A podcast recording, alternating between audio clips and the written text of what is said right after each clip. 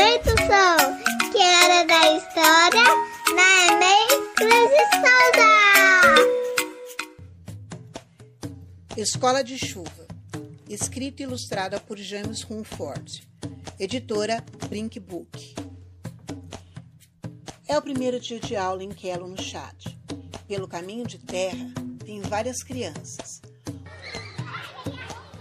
Os irmãos e irmãs mais velhas lideram o caminho, Tomás está empolgado.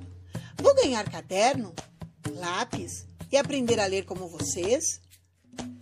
Pare de perguntar e ande rápido, Tomás, dizem os irmãos mais velhos.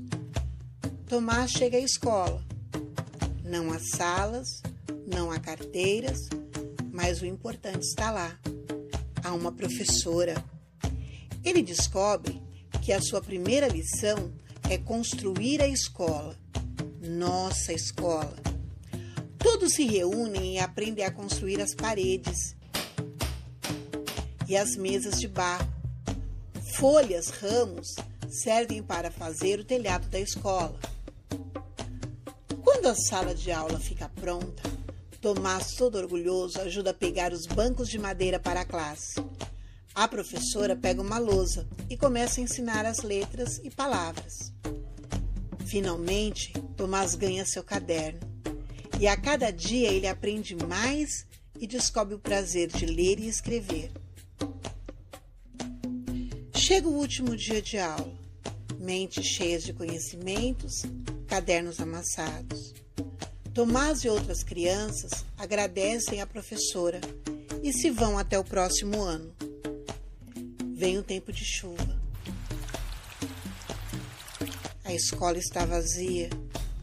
As gotas caem, os ventos sopram.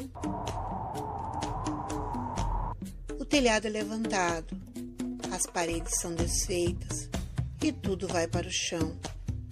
Mas as crianças aprenderam a ler e levam o conhecimento com eles. No outro ano, Tomás será o irmão mais velho e vai orientar as novas crianças. Eles se reunirão e juntos vão construir uma nova escola. E quem gostou, que bata palmas.